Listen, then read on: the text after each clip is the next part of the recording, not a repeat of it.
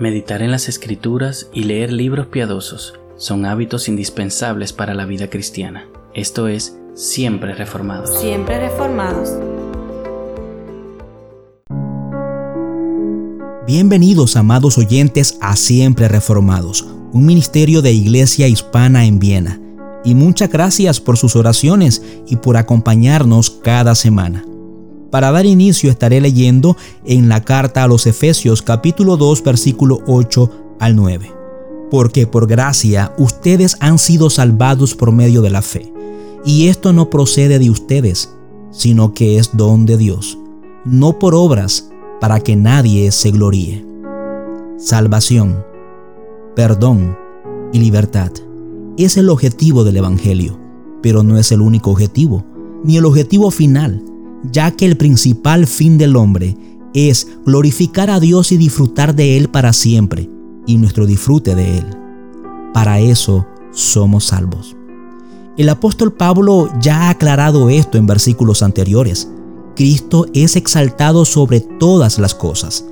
Así que si Dios tiene un propósito eterno para nosotros, Él nos guardará por toda la eternidad ya que no nos hemos salvado por nuestras buenas obras, sino por gracia. La gracia de Dios es su favor y aceptación de aquellos que no lo merecen, pues merecemos todo lo opuesto a lo que Él nos entrega. Merecemos condenación, pero recibimos salvación. Él nos ha dado la fe para creer, confiar en Jesucristo como Señor y Salvador les estaré leyendo tres textos bíblicos muy conocidos que hablan de la gracia de Dios. Pues la ley por medio de Moisés fue dada, pero la gracia y la verdad vinieron por medio de Jesucristo. Juan 1.17.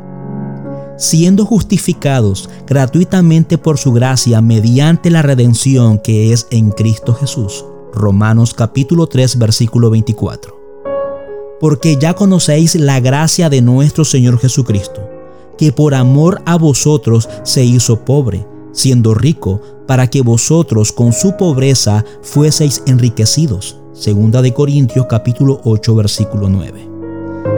El Antiguo y el Nuevo Testamento revelan que Dios ha sido siempre un Dios de gracia, pero con la venida de Cristo, este aspecto de su carácter se manifestó de una manera nueva y fascinante, maravillosa.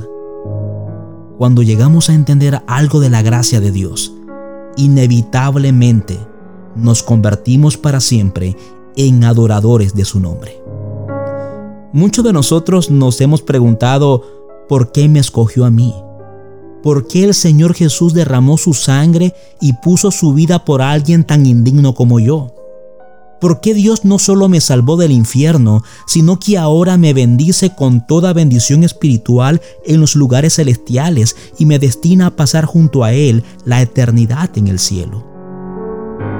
Es por esto que cantamos de esta gracia sublime que salvó a personas indignas y miserables. Es la voluntad de Dios que su gracia se reproduzca en nuestra vida y fluya hacia los demás tratándoles con bondad en todas las cosas, sea que lo merezcan o no. Queridos hermanos, no olvidemos, la salvación es solo por gracia. Y la respuesta a este regalo divino en el cristiano es un sometimiento incondicional a la palabra de Dios. El creyente, el cristiano, ya no vive para revolcarse esclavizado en el pecado, sino solo para la gloria de Dios en gratitud. Esta misma gracia nos anima a clamar a que Cristo regrese.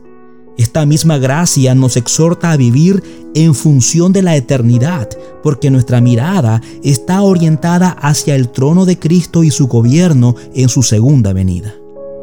Dios te bendiga y hasta la próxima si Dios así lo permite. Siempre, reformados. Un ministerio de Iglesia Bíblica Hispana en Viena. Para más información, visite nuestra página web iglesiabiblicahispana.at o visite nuestras redes sociales. También nos puede escribir a iglesiahispanaenviena@gmail.com. Hasta la próxima, si el Señor así lo permite.